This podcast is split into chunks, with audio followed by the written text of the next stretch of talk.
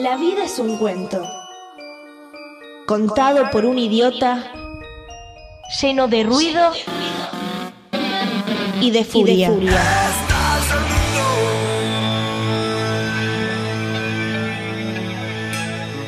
Que no significa nada.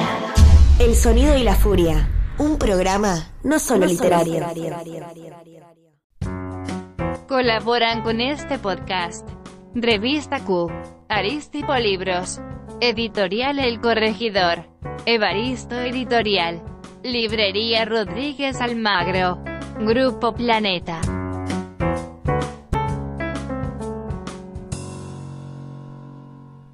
García Lago nos dijo ahí al aire, no me digan poetisa, soy poeta. Se queda como viejo eso. Poete. Poeta. Ahí ya suena más a, A a poeta. Auspicia poet.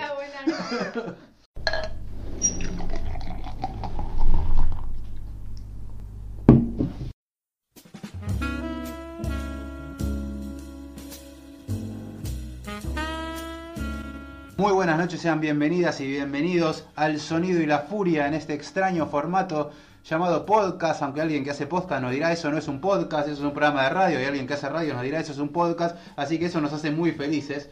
Mi nombre es Matías Pertini, quien les habla. Me encuentro con Luis Alexis Leiva. Buenas noches, gente. Por otro lado, Mati, en algún momento vas a tener que dejar de decir que es extraño, porque ya una vez que tantos programas tendría que pasar de ser extraño a ser algo más Todavía me sigue resultando extraño. Y porque, porque estás incómodo, te metiste en una habitación de Spotify que es como muy chiquita. Sí, aparte hay mucha gente alrededor, incluso hay gente muerta como eh, acabamos de ver a Allen Gimber, por ejemplo, que también está en Spotify, es y. Bukowski. Así que bueno, no, quiero preguntarte si estamos vivos. A ver si todavía ellos, claro, dijeron, Spotify es mío, dijeron, ¿no? Claro. Dijeron ahí, sí, sí. ¿Quién estará los- subiendo cosas en nombre de Allen Ginsberg? Es, claro, aparte que ego, ¿no? Es como un falso dueño de Twitter, ¿no? Claro, claro, claro. Pero ¿qué tenemos hoy, Mati? Porque hoy es bastante especial en realidad. Programa un episodio, especial, sí, vamos sí. a alargar un episodio. Porque no vamos a hablar ni de un libro, no vamos a hablar de un autor, vamos a hablar de un país. Ah, caramba, de la literatura de un, De un país. país, así. Wow, wow. Así que prepárense para un programa especial de 5 horas más o menos, donde vamos a estar recorriendo la historia, en este caso de Irlanda. Para eso están Rosario Sánchez y Gabriela Troyano, que son poetas, pero también son docentes. Muy buenas noches, bienvenidas. Buenas noches. Hola, ¿qué tal? Gabriela. Gabriela por lo menos vino vestida de verde, como ya Claro, marcando la cancha. claro, claro, vamos a hablar de Irlanda. Dijo que me tengo que poner algún atuendo. Verde y naranja. Verde y naranja, muy bien. ¿Y ustedes, o sea, está eh, en contra de, a favor del aborto y en contra de la iglesia también. Ah, está muy bien, está muy bien, está muy bien. Claro. Está muy bien. Como está- todos los irlandeses, que ya se vestían así hace mucho tiempo. Vos sabés que, bueno, primero le vamos a contar a la gente que ellas están acá porque están realizando unas jornadas de literatura irlandesa. Quisiera que nos, conta- nos cuenten un poquito primero de qué trata eso y después hablaremos bien a fondo sobre la literatura en Irlanda. La que quiera empezar. Bueno, eh, las jornadas se tratan, eh, se trata, hacemos un recorrido desde la mitología, eh, algunos de los manuscritos antiguos y a partir de ahí vamos haciendo un recorrido eh, por toda la literatura, o no toda, un recorte, pero siempre volviendo a la mitología, siempre haciendo hincapié en la influencia mitológica en los autores y en la literatura posterior. Algo Perfecto. así, O sea que igual Si agarrar toda la literatura Claro. sería, sería también un recorte de alguna manera, ¿no? Claro. Un gran recorte. claro. Aparte estamos hablando de pueblos que tienen miles de años de historia, o sea Sí. que ya imagino que debe ser como, bueno, por ejemplo en Islandia que estaban algunos eh, sagas y empezaban los, los relatos, los cuentos orales y Claro. demás, que fueron pasando de generación en generación, imagino que debe venir un poco por ahí también, ¿no? Sí, el origen de, de casi todas estas historias que trabajamos es oral. Esto es típico de la cuestión literaria antigua, ¿no? Eh, empezamos desde la prehistoria, vamos desde los primeros monumentos megalíticos, ¿no? arrancamos con Sí. a, a full con este, diferentes esculturas en piedra, ¿no? Estos, eh, a ver, ¿cómo, ¿cómo explicarles? Los famosos ídolos este, fálicos que vemos siempre en películas. Bueno, vamos- empezamos por ahí. eh, para hablar de lo, lo pre-céltico y después nos metemos por, por el lado de los celtas, que es como lo que generalmente la gente asocia a Irlanda, los celtas, ¿no? Claro, Claro. exactamente. Que- Y de ahí están haciendo los sábados, ¿verdad? Sí. Quería que, que más o menos que nos cuenten de eso, así después nos mandamos directamente a, la temática. Cuenten cómo, qué días están, qué es lo que están haciendo. Arrancaron el sábado pasado, o sea, el sábado Prim- 8. ocho, sí. 8, ¿no? 8 a las de 16 a 18 en, en Boedo. En. Boedo, bien, bien, bien. Después si a alguien le interesa le, le pasamos el mail y... y- Sí, sí, sí, y- sí, ahora decimos, de- de- vamos a dar las, la- las formas de, de comunicarse con ustedes. Bueno, eh, primero, ¿cómo se acercaron ustedes, siendo poetas y docentes, a la cultura irlandesa? Digamos, ¿qué, ¿cuál fue lo que les, les llamó la atención? ¿Cómo hicieron para acercarse hacia eso? Y de ahí volverse locas y hacer estas cosas que no hace nadie. Claro, sí, sí. Es más, yo vivo a la vuelta de Plaza Irlanda, así que los invito y les organizo que por favor den también este taller en Plaza Irlanda. Cuéntenos un poquito, por favor. eh, lo que no dije es que son seis eh, clases o Seis seis, encuentros. eh, consecutivos. Em, por mi lado, porque cada una tiene Claro, su- claro, su- recorrido. Por mi lado, en el 2014 eh, siempre me gustó la música celta. Bien. Tenía como esa cuestión con la música celta que me gustaba. Y en 2014 hice un viaje a Irlanda y cuando volví, después de un tiempo, escribí unas prosas poéticas que, bueno, después se transformaron en, el libro que escribí, que, es- que está ambientado en Irlanda. Que se llama E- eh, se pronuncia Ere. Se escribe Ere. Eire, se. Ah, pronuncia claro. Ere, que es Irlanda en gaélico irlandés. Y bueno, ahí escribiendo el libro fui investigando y me fui enganchando, digamos, en, en toda la cuestión mitológica. Y a su vez empecé a hacer talleres de narración oral, entonces me, me metí también en todo lo que es eh, las leyendas eh, y en la oralidad, en cómo contar eh, una leyenda oralmente. ¿Y eso cómo lo fuiste, cómo fuiste averiguando sobre eso? ¿Internet? ¿Hay libros? No, porque en el eh, de vos decís de las leyendas de Claro, sí, sí. Sí, libros, muchos libros eh, diferen- de diferentes sí, autores, de Ujú. recopiladores de leyendas, que bueno, después en el Renacimiento irlandés está Lady Wild, Yeats, que recopilan algunos, ¿no? De los que recopilan. ¿Y qué hay en esas historias? Me imagino, no sé, fantasiosas, Claro. a más no poder, pero ¿qué te, qué te encontrás? ¿Guerras? ¿Qué hay ahí? Y tenés, por un lado, aparece todo el mundo férico, que son, bueno, las hadas, los leprechauns, los reyes de las hadas, pero después... esos seres hermosos que a todos nos gustan, digo, porque no, porque no, en serio, Claro, ¿no? sí, sí. Claro, porque donde agarrás un- de, de alguna película o Sí, algo sí, sí. De, de fantasía y son esos, Son Sí, esos, sí. Castillos, claro, hadas. bosque, Sale, bosque, y el mucho bosque, bosque, mucho claro. Bosque, mucha piedra, como decía ella, la piedra como portales, ¿no? Porque, ¿qué pasa? El mundo férico, eh, si bien tiene las hadas, los duendes, Ujú. Férico, ¿no? sí, ¿Es? férico, Ah, bien, bien. se mezcla con lo que es la, la, la mitología anterior de, por ejemplo, la Fundación de Irlanda, que eso lo vemos en el taller del libro Las Invasiones, que ahí, en, ahí se habla de unos de unos seres humanos que se van transformando en magos y después en dioses y después quedan en el mundo férico pues se van debajo de la tierra pues Nico en Irlanda está debajo de la tierra Claro. quedan ahí y se mezclan, o sea, se mezclan esos dioses, se mezclan las hadas, los leprechauns, o sea, hay una vastedad impresionante de, de seres, digamos, en la, en la mitología. Y Rosario, ¿vos cómo, cómo ingresaste al mundo de la literatura y cultura irlandesa? Eh, yo a través de una docente que me, me incentivó, eh, yo estudié en el Joaquín B. González y hace ya como unos ocho años atrás eh, la docente la, la voy a nombrar, Elisa Salzman, la quiero muchísimo, le mando un beso. genia total, Salzman, sí, sí. Eh, Elisa nos trajo una selección de poemas contemporáneos irlandeses y nos dio una clase entera sobre poesía irlandesa. Y mm, a- un poema en particular me, me voló la capelu totalmente, quedé como con resaca y empecé a buscar. Empecé a Dijiste, "Quiero buscar, más dije, esto". Sí, quiero sí, más, sí. quiero ese libraco que tiene ella, todo marcado Ah, con pasa, post-it. sí, sí, sí. Quiero eso, fui, me lo compré, lo leí, fui, busqué otro. Bueno, traté siempre de conseguir eh, bilingües, las, las versiones de los poemas. Claro, como corresponde. Eh, casi. claro, me adentré y bueno, cuando me recibí, eh, hice, fui adscripta a la cátedra de, de literatura en lengua inglesa y mi especialidad se transformó en la literatura irlandesa en general, no solo la poesía. Bien, bien. Así que me metí por ahí y bueno, cada vez que había que dar clases, yo me encargaba de dar clases eh, sobre, sobre literatura irlandesa en el Joaquín. Siempre Ujú. eran distintas, a veces me tocaba hablar de Joyce, otras veces me, bueno, tuve que preparar este clases sobre, eh, ¿cómo les explico? Cuestiones vinculadas a la literatura, pero no tanto como, por ejemplo, Joyce era un tipo que era muy aficionado a la música, y bueno, Bueno, ¿qué música claro. escuchaba? ¿Qué música se escucha en, Ah. en, em, el retrato de una pista adolescente, por ejemplo? Ah, Hacer sí, laburos eh, de ese eh, tipo. La, la boda, el de la boda. ¿Cuál era? No, ese Mirá es que tengo el trabajo acá, Sí, sí, ¿eh? sí, pará, pará, pará. Ay, no me puedo acordar. Sí, hay, hay una canción en específico que se, Claro. creo que en Los Muertos. No, en Los Muertos. En Los En Muertos, en Los Muertos. Ese, ese sí, es Sí, en los sí, muertos. sí, es en Los Muertos. Sí, igual, en el... Claro.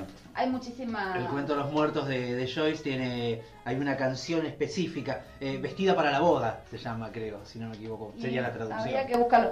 Yo el laburo este de musical lo hice con exclusivamente con eh, Retrato de una pista adolescente. Ajá, bien. Mira, no le había prestado atención. Tremenda, tremenda obra. A la música, Retrato de- puntual. sí. Y es que el tema, Irlanda es, es, es música, es, es poesía a full, es, es como la esencia de, de- de- de la identidad de ellos y está muy volcado en la literatura, se ve en la literatura, está a Y pleno. tuvieron una fuerza enorm- enormísima a partir del final del siglo XIX ¿no? y el XX, digamos, importancia mundial en ese sentido, ¿no? Y Sí. Con estos nombres de autores que estamos Y- hablando. Empieza también Sí. el separatismo ahí. Sí. Empieza a aparecer toda la raíz. Decir, che, con nosotros, con los ingleses, nada que ver, ¿eh?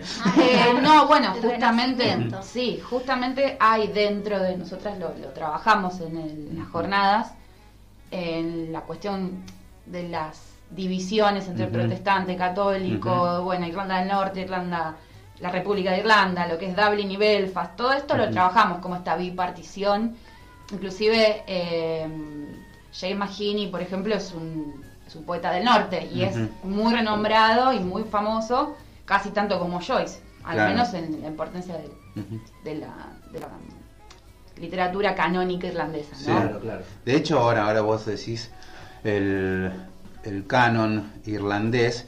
Y bueno, había una frase de Oscar Wilde que era, bueno, en aquel momento siempre provocando. Él había dicho: Todo el mundo reconoce Inglaterra por el té, pero el té es chino. Todo el mundo reconoce Mm. a, a Inglaterra por mis escritos. y Yo soy irlandés. O sea, como cosas que se van apropiando. Y es verdad, Wilde se lo menciona por ahí como el gran escritor inglés. Y es Y irlandés. es irlandés, claro. Está bien que en ese momento Irlanda no estaba independizada, era un reino que estaba unido, pero digo, Bueno, igual eh, data, digamos, eh, Inglaterra tiene un gran conflicto constante con las islas Sí. y la mayoría de los escritores más renombrados son de las islas, digamos, Sí. son de, la- de alrededor, que fueron a copar Londres, digamos. claro, es que tenían que ir a Londres como cualquiera Pero- del interior viene a Capital Bueno, Federal, digo. el pero- caso de- Pienso digamos. en Ketse, por ejemplo, no sé cómo se pronuncia, Ketse... Eh, Ah, claro, que es Sí. sudafricano. Claro, bueno, él prefiere publicar doblado al español, traducido al español, antes que en inglés porque detesta la lengua inglesa. Es una cosa Mirá que... vos, no lo tenía sí, sí, la- lo último que estuvo publicando me enteré que salió en español. De Hasta por editoriales hecho, españolas. O sea, como el- pienso mucho más anterior incluso a, a, a Jonathan Swift, que es irlandés y nosotros lo damos Sí. casi por sentado que es inglés, Sí, o Bram Stoker. Drácula. Mm. Claro, bueno. Drácula, justo Drácula, mirá. Drácula en la escuela. Sí. Mirá vos.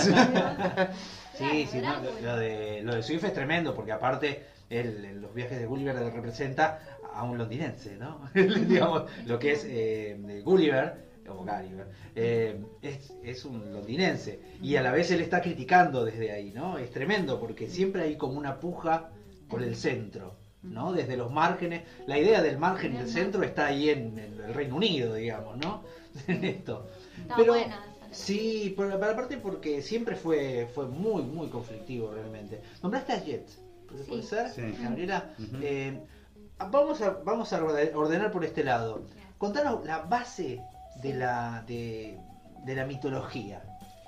Mira, digamos, que- ¿no? Viste, sí. de, a ver, cielo, tierra, no sé cómo se creó, Mirá. cómo se arma o cómo lo manejan ustedes, pero cómo, cómo sería la base Mirá, para entenderlo. Nosotros hicimos este eh, recorte más que nada porque Irlanda tiene eh, no tiene, si bien es celta, digamos, Sí. pero no tiene Irlanda una mitología en sí de dioses, Ah, sino bien, que perfecto. empieza eh, anteriores a, por ejemplo, el libro de las invasiones, que es el que nosotros trabajamos en, en nosotras trabajamos en el taller, que es un libro eh, que en realidad manuscritos que es No se preocupen, se caen las cosas, son los fantasmas, los duendes, los duendes han llegado. Los duendes sí. Eh, que este manuscrito es del siglo XI después de Cristo, pero existió uno de, en el- de que supuestamente era del, del 700, pero que se perdió, y a su vez esto es de origen oral. Ah, bien. Entonces, en este libro de las invasiones se habla de las diferentes invasiones que sufrió Irlanda eh, a lo largo del tiempo, pero está dentro de lo que es el ciclo histórico. Está el ciclo histórico, el ciclo eh, de la rama roja o de Ulster y el ciclo de eh, Feniano de Oishan. Digamos, esos son los tres ciclos de la mitología Te irlandesa. abro los ojos enormes, que no entiendo nada. Yo no conocía nada. Lo primero que se me viene a la cabeza digo, invasiones a Irlanda todas de Inglaterra. Claro, no, No, no. esta es mucho anterior. Mucho anterior, es claro, es un sí. tiempo. En realidad no son todas invasiones, porque Ajá. igual hay una influencia. La gente se peleaba mucho en esa época. Sí, era todo conflicto. Veías a alguien que no conocías en la esquina y le tirabas un piedrazo. Más o menos, claro. Eh, que tocan mi oveja. Claro. Eh, no, en realidad eh, es un libro que está muy influenciado por todo el cristia- eh, toda la mitología y los ciclos, salvo el, eh, el de Oishan, que no aparece tanto, pero está influenciado por el cristianismo, digamos. Y el libro de las invasiones ya está, aparte que fue escrito por monjes eh, cristianos y también irlandeses, pero ya estaba el cristianismo ahí, eh, aparece, por ejemplo, personajes bíblicos. Ah, ¿no? mirá, mirá. Hacen como una especie de, de, de, de crossover. No, no mezclan uno con otro. Vienen los hacen cómics que corto mezclan diferentes pega. Y héroes. el cristianismo llega a, Claro. a Irlanda como digo, eh, de ahí viene San Patricio. Claro, con San Patricio, sí, llega con San Patricio en el siglo V, más o menos, 400 y pico, y a partir de ahí, pero no llega, digamos, desde una forma violenta. Ah, mira. Llega No. como él a, a organizar Irlanda. Hay muchas leyendas, el ciclo de Oishan justamente es de un héroe poeta Oishan. Eh, Finn, su padre, era como más heroico, él era poeta en sí. Y hay una leyenda que cuenta que, que San Patricio se encontró con Oishin cuando él era viejo. Bueno, es larguísima la historia. Cosa que no se van a poder comprobar jamás. Claro, no, no es pura leyenda. Pero bueno, y a partir de, de esos monjes cristianos se pudo llegar a conservar esa, esa cultura que en realidad en Irlanda se mantuvo eh, más eh, menos influenciada por Inglaterra, por, por los romanos, digamos. por- Claro, en ese claro, momento. claro. Sí. eso es algo, algo que nosotras eh, advertimos a la gente que, que viene en las jornadas, es la, la validez que hay que darle a, a la historia de un país que no fue romanizado, o sea, no Claro. fue invadido Ujú. por los romanos. Lo cual es tremendo, Es- ¿no? Es casi, casi inusitado. Es, Claro, ellos o llegaron sea, a Britania, que era el es sur una de- virginidad occidente buenísima, que, que Sí, es re interesante claro. y que, bueno, el resultado está también en que hasta el día de hoy ellos están cuidando hasta el mínimo arbolito en el que supuestamente hay un hada. Eso que nos Ah, contaba el otro día una chica que viene al taller, decía, sí, no, iban a armar una autopista, pero no la armaron ahí porque había un arbolito donde había hadas. Y, y que no le toques al arbolito de Hermoso, hadas. hermoso. Claro, Para ellos las hadas son un hecho, ¿viste? Eso les parece que... ¿Y eso de dónde viene? ¿La asada, los duendes? ¿Hay alguna forma de rastrear de cómo aparecieron estas eh, figuras Eh, tan características? Mira, hay una leyenda que hay una parte de una leyenda que dice los leprechauns también llegaron antiguamente a digo Una Irlanda. marginalia, te digo una marginalia así. ¿Qué? Yo recuerdo al Leprechaun, que es una película de los 80 horrible, de terror. Con. Jennifer Aniston. Sí, Mirá. sí, sí, sí, sí, sí. Tenía un gorrito. Era un monstruito como un duende o no sé qué, espantoso. ¿no? Sí. Y era ¿Y un muñeco, hacía? y era un ¿Y qué comuño hacía? horrible que, que iba espantado y mataba gente, no sé, alguna cosa así habrá sido. La subieron no lo tengo en la cabeza. Se quedó como re maldito. ¿no? Está, está en Netflix, hace poco la Mirá subieron. vos. Sí. ¿Subieron? Ah, Sí, no, sí, sí, la Ya la voy a buscar. la subieron. ¿Es, ¿Esa es la vieja? Claro, Ah. sí, sí, sí, sí, es, es- es bizarrísima. O sea que ya no te da miedo. si Imagino que no, no No. sé. Yo la vi de chico cuando se alquilaban No en VHS, obvio. No, acabo de tirar el documento así. Ay, ¿Y en Pero momento bueno. te dio miedo? ¿Eh? No me acuerdo, no me acuerdo. Sé que vi el monstruo, veía muchas películas de terror, sí, así sí. que. Pero, Pero- pero bueno, y, y vos decís Leprechaun, y claro, se ve De- evidentemente de es otro, sí, es otro. No, pero lo que dicen los de, Lepre, eh, los de Leprechaun es que eh, pueden ayudarte Ah. o pueden, eh, pueden no ayudarte, depende. ¿no? Siempre están ahí, tienen oro, lo esconden, se dice de- debajo del arco iris. Y eh, por lo general son traviesos, te engañan. A veces hacen tratos, si los Claro, ayudas a- algo- con alguna algo. cosa. Como los petizos. Claro, malo como Sí. petiso. No, qué mal. No, eh, pensaba en, en- en los, en los poltergeists.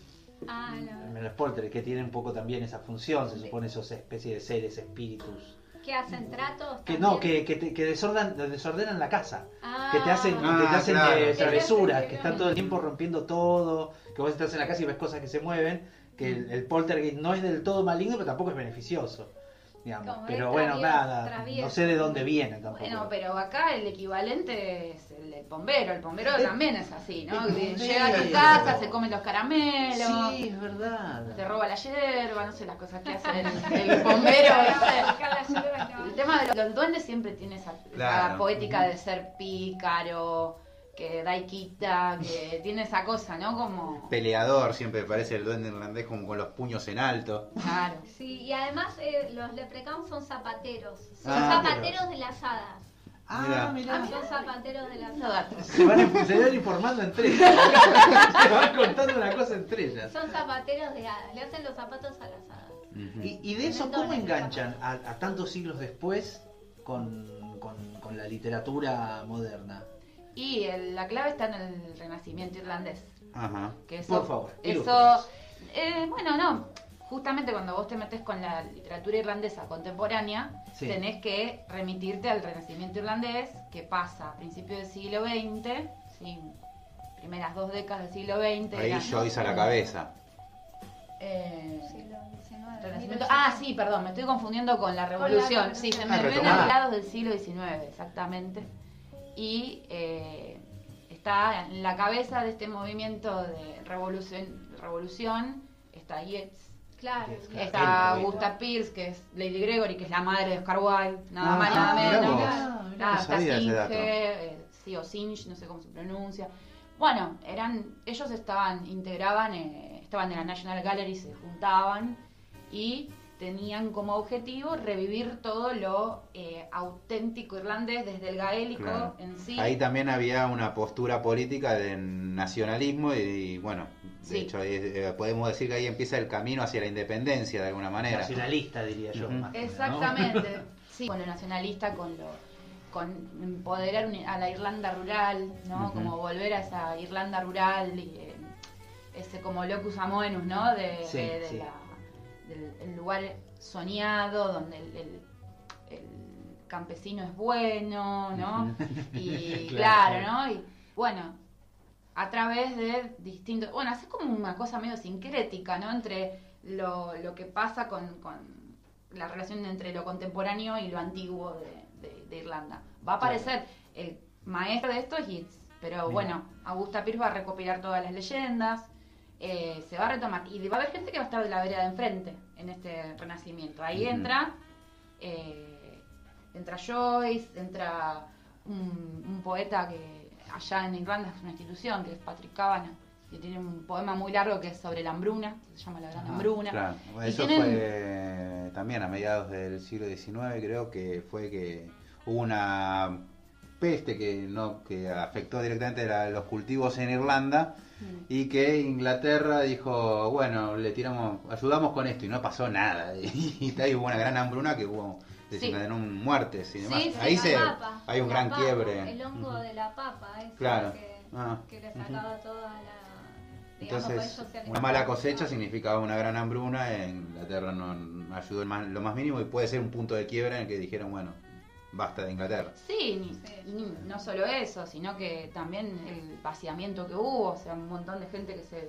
Es el- la oleada de inmigratoria más grande Ah, de. Irlanda. Argentina, Nueva York, Sí, ¿no? Ah, Nueva York, sí, que está la película después de la actitud de Leonardo DiCaprio, ¿no? Bandas de Nueva York, no está Claro, sí, sí, ellos con los irlandeses allá. que me dijiste, Sí, ¿no? la de Scorsese, sí. en sí. Boston, puntualmente. Sería, Eh, supongo. que- que es- Sí, tengo entendido que, que, Nueva York. que es en Nueva York, ¿eh? Claro. Gangs of New Claro, York pero es, eh, no, puede, sí, la película sí, pero bueno, en Boston hay toda una un poco cuestión irlandés. irlandesa. Sí, pasa que bueno, los irlandeses iban... a- sobre esto hablamos en un momento, hay una clase así avanzada en, la, en la que vamos a hablar sobre qué hicieron los irlandeses fuera de Irlanda. Por ejemplo, contrabandear eh, ron en la época de la ley Claro, seca, claro, claro. ¿no? Hacerse fama de mafiosos. ¿viste? Como- Tareas humanitarias. Claro, lo que hacía falta. Claro, lo que necesitaba la gente, dijo. Era como Robin Hood. Claro, claro. Pero bueno, Instalar pubs justamente- irlandeses por todos lados. Ve irlandeses. Pero bueno, sí, si me preguntas es el renacimiento irlandés lo que hace, lo que conecta la- lo antiguo. Qué tarde que, le- que hicieron, ¿no? No, Eso, en o el- va, tarde en el sentido de que de ahí hicieron como rearmar sus raíces, ¿no? Sí, lo que pasa es que, bueno, había una búsqueda de volver a la identidad nacional eh, muy fuerte. Lo que pasa es que a algunos no les gustaba. O sea, Joyce, por ejemplo, esto lo detestaba, le parecía Mirá. que era de burgués y de protestante. Y es el gran autor Y- irlandés, Joyce. Y es el, sí, y es el que menos tiempo vivió en Irlanda Mirá. también. O sea, no estuvo Sí, mucho tiempo en. Pero bueno, Joyce estaba en contra Gusano. de, de Joyce. Gusano que va a Él le parecía- la gran obra, bueno, después vamos a hablar un poco, pero digo, el Ulises es como, de hecho está el Bloomsday allá. Falta poco, el 16 de junio. Ah, mira. Sí, sí, exactamente, sí. sí. Y, y, y en eso, eh, digamos, hay algo que, bueno, también Joyce era cristiano, católico, ¿no? Sí, católico. Entonces ahí también ya hay alguna, unos resquemores con eso, ¿no? Sí, El- sí. En ese sentido. Y, y bueno, y ahora cuéntenos más o menos qué es lo que van a... qué, te- qué temas son los fundamentales para charlar que ustedes pueden... eh, con los que nos pueden tentar, vamos a decir, de, sobre, sobre lo que lo que charlan en, en- en las jornadas. Ujú. ¿Qué, qué temas, digamos, esto, son lo- esto es lo fuerte? Eh, si me preguntás a mí, yo estoy más para el lado del tema mitológico, el Claro, renacimiento, sí, sí, la importancia de la oralidad para mí en la cultura irlandesa es eh, clave porque, bueno, eh, como decía ella, en el Renacimiento se retoma todo eso y además se, to- se retoma la importancia del gaélico, ¿no? De la claro, lengua claro. que la lengua, eh, muchos autores empiezan a escribir eh, en gaélico, Mira. ¿No? Porque necesitan como... Afianzar el claro, idioma el en algo idioma, escrito, claro. Las raíces, eh, muchos narradores en gaélico ahora se está... Si bien se habla, se está perdiendo un poco el gaélico irlandés en Irlanda, por ahí se habla más en Escocia, el escocés, pero las leyendas y la oralidad está presente en la literatura irlandesa. A mí me pare- no estoy tan, digamos, tan inundada de la literatura actual, digamos. Em, pero me parece clave todo lo mitológico y más, sí, Sí, no, que ahí entra también lo de la música que hablábamos, Claro. ¿no? Hablaba- Y me decían algo sobre el- la lira en, en el escudo. El ¿cómo se- arpa. el arpa. el arpa de arpa. Daga. Bueno, ahí aparece, en el mito aparece en, en, la- en el libro de las invasiones, que en realidad el libro de las invasiones es uno de los manuscritos Ajá. del ciclo histórico. Hay más y a veces aparecen algunas versiones más extendidas en otros manuscritos, en algunos más acotadas, en algunos que no está influenciada por el cristianismo, en otras sí. Sí. Y bueno, el arpa de Dagda, justamente, eh, hay una parte de la leyenda que cuenta eh, que a él le roban el arpa, unos seres que se llamaban los Fomones, que habitaban Irlanda también, pero siempre como un pueblo medio oscuro que representaba la oscuridad. Le roban el arpa y están en, una, en un banquete y quieren tocar el arpa y no el arpa no sonaba, no sonaba. Bueno, la cuestión es que Dagda en el medio de la batalla se da cuenta, Dagda era un dios, digamos, era un ser humano que después se fue transformando en dios, como todo esto, el pueblo de los Tuaja de Anán se llama. ¿El pueblo? Los Tuaja de Anán que se convierten en dioses después Ajá. porque se, se entrenan en unas islas griegas, se entrenan con magia, con artes eh, ocultas y se transforman en magos y después en dioses. Wow. Es así, Es un progreso hermoso. ese. Sí, Sí, está es. Eso está Es tremendo. re lindo. Y él eh, se da cuenta que le falta el arpa, va a recuperarla y cuando está ahí en el medio del banquete, ve el arpa que estaba colgada en una pared, la invoca y empieza a, a tocar el- eh, la melodía del reír, del soñar eh, y del llorar. ¿No? Y eso provoca Son diferentes buenísimas estados las de historias. ánimo. Y al final dice, estas son las tres melodías que todo bardo debe saber impartir. Excelente, La melodía del reír, la melodía claro. del soñar y la melodía Y la palabra bardo, que Claro. eh, después retomaba Shakespeare. Mm. cuando- claro, a él lo llamaban. Lo llamaban el bardo, sí, sí, sí, sí. sí, exactamente. Mira que bien, o sea, eh, la, la música como fuente fuente casi de, de- de fundación de Sí, ellos, ¿no? De ellos. Y en eso me decías que tenías un trabajo, Rosario, de sobre la música en las obras modernas. No, sí, en, digamos, en la línea de lo que escuchaba Joyce, Claro. ¿sí? Eh, las distintas, le gustaban mucho las cantantes de ópera o, eh, ahora no me acuerdo, el trabajo lo hice hace como seis años, pero bueno, me costó un poquito seguirle la, la huella. es lo mismo que pasa cuando empezás a leer el Ulises y empiezan a caer las referencias Ah, y, vas, viste, muy bueno, hasta, hasta acá llegué hoy, viste, es como... Y hablando Pero- justamente que lo mencionas a Ulises, que es la obra más famosa de la, de la cultura irlandesa, Mm. es, bueno, estábamos hablando que tiene un- el Bloomsday, que es justamente el recorrido que hace el personaje por Dublin en- durante ese día, pero quería preguntarte vos que ya eh, recor- recorriste bastantes autores irlandeses, digo, ¿estás de acuerdo con que sea el Ulises la obra irlandesa? ¿Te parece que tendría que ser otra? Eh, y yo considero que no solo es la, la obra irlandesa, sino que es la obra del siglo XX Eh. eh, que trasciende, o sea, me parece que es enorme. Él mismo habló de la cantidad de cosas que él intencionalmente dejó ahí al incógnito y que nadie los iba a descubrir nunca. O sea, él desafió Y a, al día de hoy lo lector. seguimos ahí dándole vuelta, Eh, ¿no? no necesariamente me parece que, por, que es buena por ser compleja, sino me No, parece claro, que es buena sí. por el, el nivel, o sea, como la referencialidad, la, como la, la innovación en, en la narrativa. Eh, me acuerdo que hay un capítulo entero que habla sobre el agua y la- todas las diferentes maneras de, de- de- de decir agua, bueno, de lo, de lo acuoso. Y, y dice, wow, o sea, hay un nivel de elocuencia que trasciende quizás cualquier otra cosa que uno puede leer. ¿Qué sé yo? Yo, para, para mí, la mejor novela que leí en mi vida fue. Moby Dick. Mira, No, no terminé de leer Ulises, lo, lo confieso. el puño en alto. así.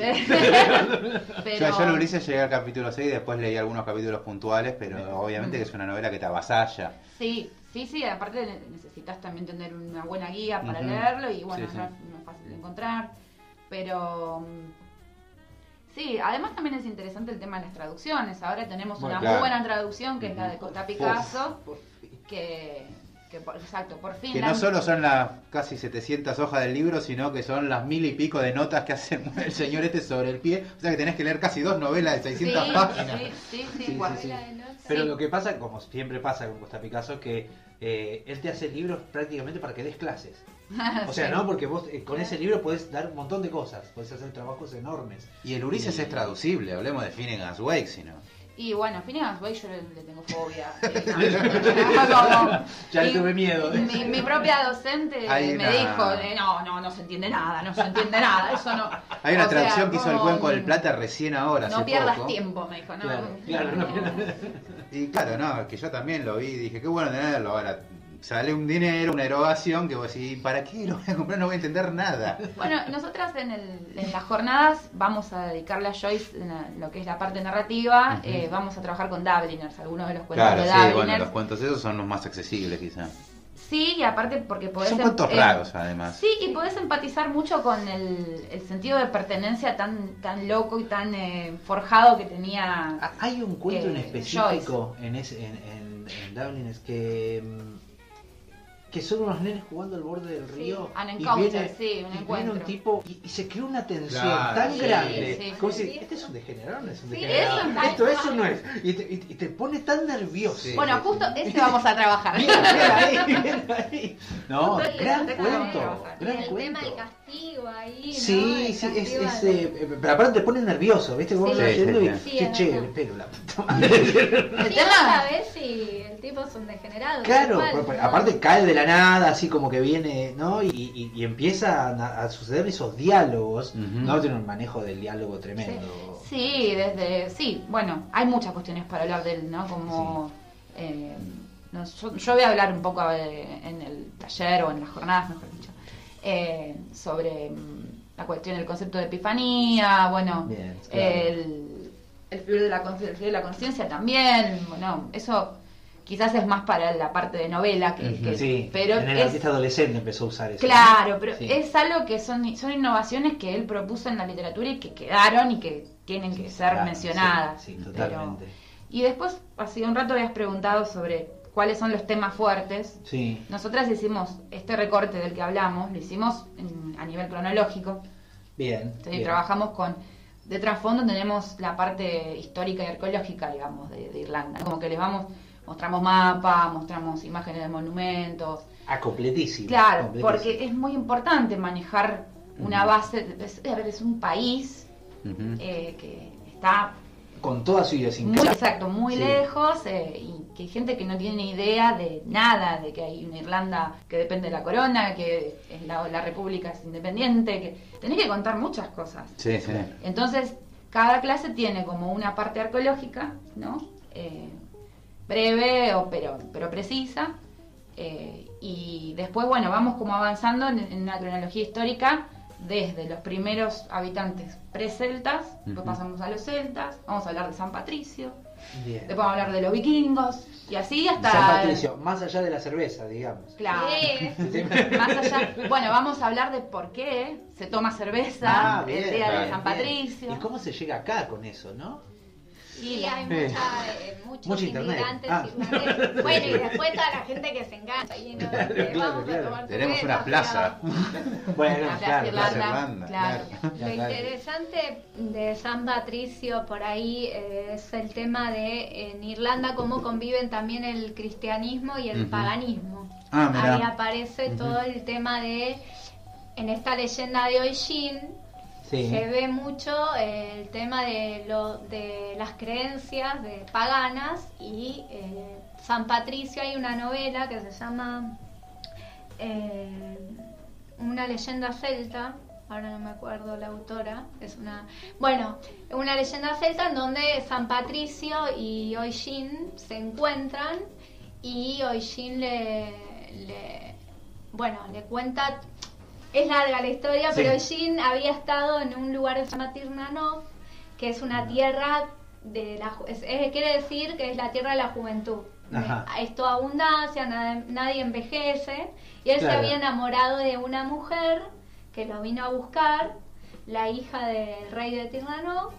Y cuando Jin quiere volver a Irlanda a ver a su padre y a sus compañeros, ella le advierte, no vuelvas, si vas, no te bajes del caballo. Y cuando él vuelve, se da cuenta que había pasado 300 años y su familia estaba toda muerta. Bueno, y se cae el caballo y envejece. Una versión dice que envejece y la otra Sí. versión dice que muere. Directamente. Bueno, que para el caso casi es lo mismo. Bueno, en algún punto. Pero bueno, él, ahí en esta novela, él le cuenta a San Patricio todas las historias de su, de su padre y del ejército de los Fiana. Y ahí está toda la tensión entre el paganismo y el cristianismo. Que Bien, está ese, buenísimo. ese La- sincretismo interesantísimo. Buenísimo. sí. La autora se llama Julienne Osborne McKnight, de una leyenda celta, que es lo que ella está La comentando. historia Ah, de San perfecto, Patricio, una perfecto. leyenda. Y, y, y de ahí me, hablaban de las piedras y yo siempre recuerdo la- el ejemplo de sincretismo en la Virgen de las Piedras en, en, en, eh, ¿cómo es? en el altiplano Mm. donde lo- ¿no? los, los aborígenes adoraban las piedras bien los españoles les, im- les imponen la religión cristiana católica y, y ellos para adorar a sus piedras como siempre le ponían un vestido de mujer para que quede como la Virgen. Ah, y entonces están las vírgenes Claro, que tienen el corazón de, claro, que tienen el corazón de piedra. Mm. Digamos, la, Qué la- bueno. la esfinge es de piedra y puesto arriba para que vestida como si quedara como la Virgen. Entonces ellos iban a hacer una procesión a la Virgen, pero en realidad estaban adorando las piedras, como siempre. Claro. Entonces, ¿no? Bueno. Y eso es el sincretismo tan bien marcado, ¿no? Como una cosa modifica a la otra en Sí. ese punto. ¿Y qué otros autores tenemos del, del, eh, de, de- de- de la parte moderna, de después del Renacimiento? ¿Qué pasó después de Joyce? Claro. Una pregunta. Sí, sí.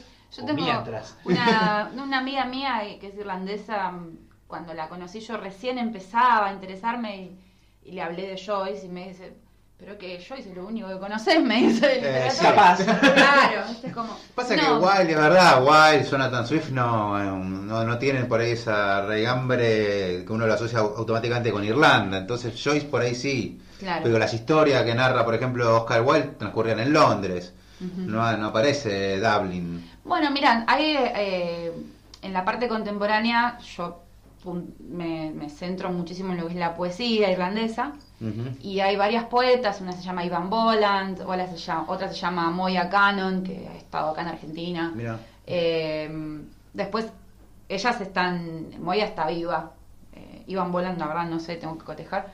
Eh, después, por ejemplo, creo que hace un rato mencioné eh, un gran poema nacional para ellos que es La Gran Hambruna de Patrick Sí. que Patrick Kavanagh es el poeta nacional de Irlanda y prácticamente no está traducido, o sea, hay, hay una edición que yo la estoy persiguiendo como loca y no la puedo con- conseguir, que es de... mm, Ay, ¿cómo se llama la editorial? Es, no es, eh, bueno, voy a- después les digo. Eh, bueno. Eh, Difícil de- quería sí. conseguir la gran hambruna en bilingüe y no lo- yo lo tengo en inglés, por ejemplo, el poema. ¿no? Claro. Y es un poema súper importante.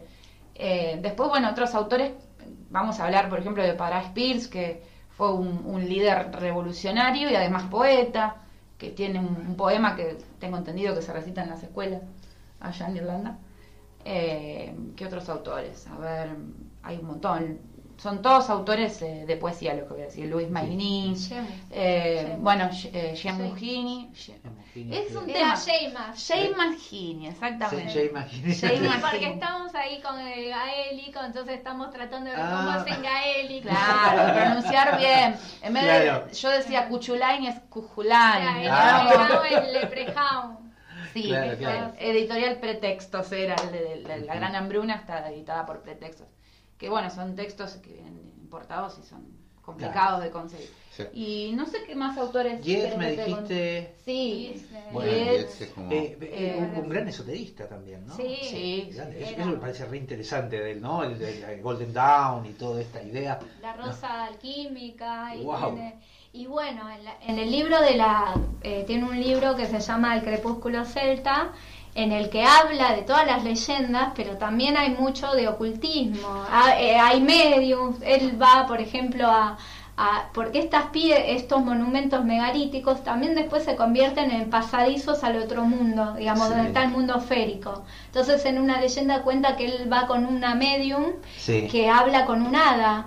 A través, o sea, se comunica con la medium y él, y él le pregunta cosas a, a la, hada y eh, le responde la medium. Ah, Entonces zarpado, está claro, metido claro. en toda esa cuestión también esotérica, eh, sí, impresionante, visiones que él tiene todo el tiempo. Entonces nos decían que están los sábados haciendo estas jornadas de jornadas de estudios irlandeses, ¿sería? Sí, estudios irlandeses, mitología y literatura. sí. Bien, ¿Y, ¿y de dónde a dónde están por abarcar estos seis encuentros, más o menos?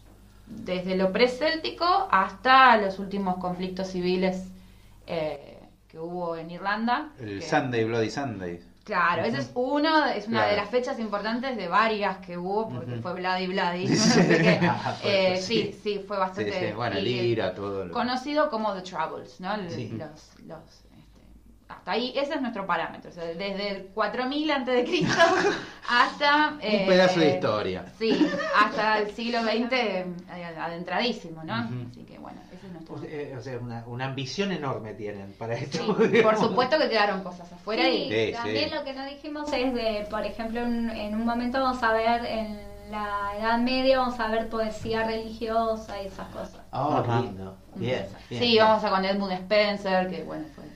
Que Edmund Spencer, por ejemplo, es un inglés, pero vivió tanto tiempo en Irlanda que se lo considera como un poeta Bien ahí. irlandés. Sí, Mira. bueno, sí, sí, eso sí.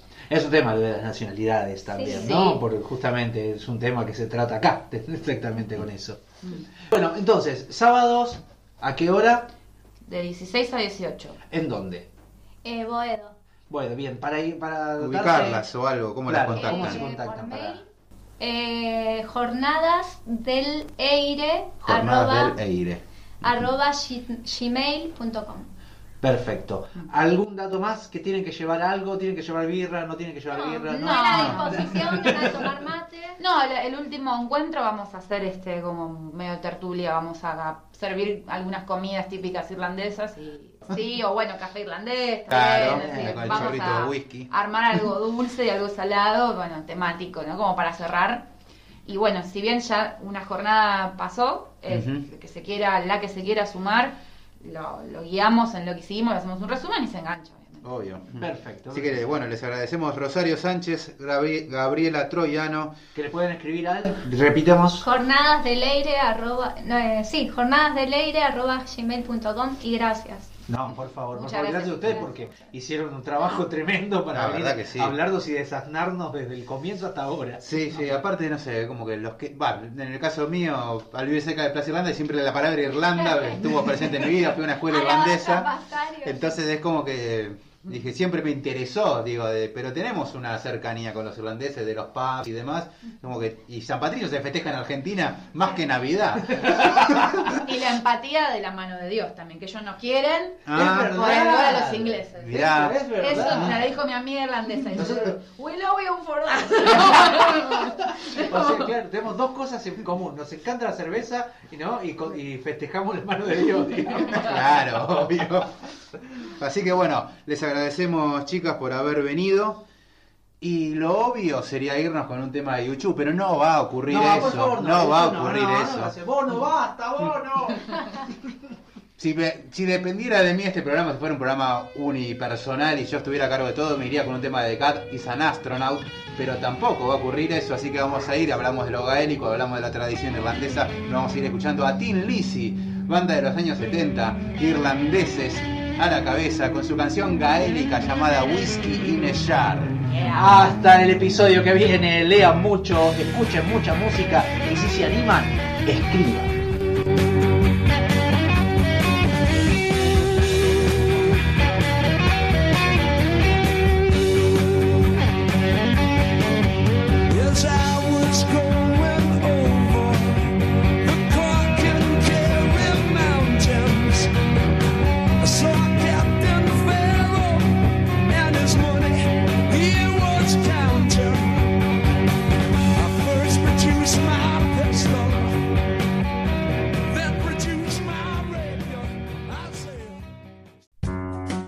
Agradecemos a los que colaboran con este podcast. Revista Q, Aristipo Libros, Editorial El Corregidor, Evaristo Editorial, Librería Rodríguez Almagro, Grupo Planeta. Eso fue todo por hoy. Gracias por habernos escuchado. Hasta el próximo episodio. El sonido y la furia, el mejor podcast de literatura.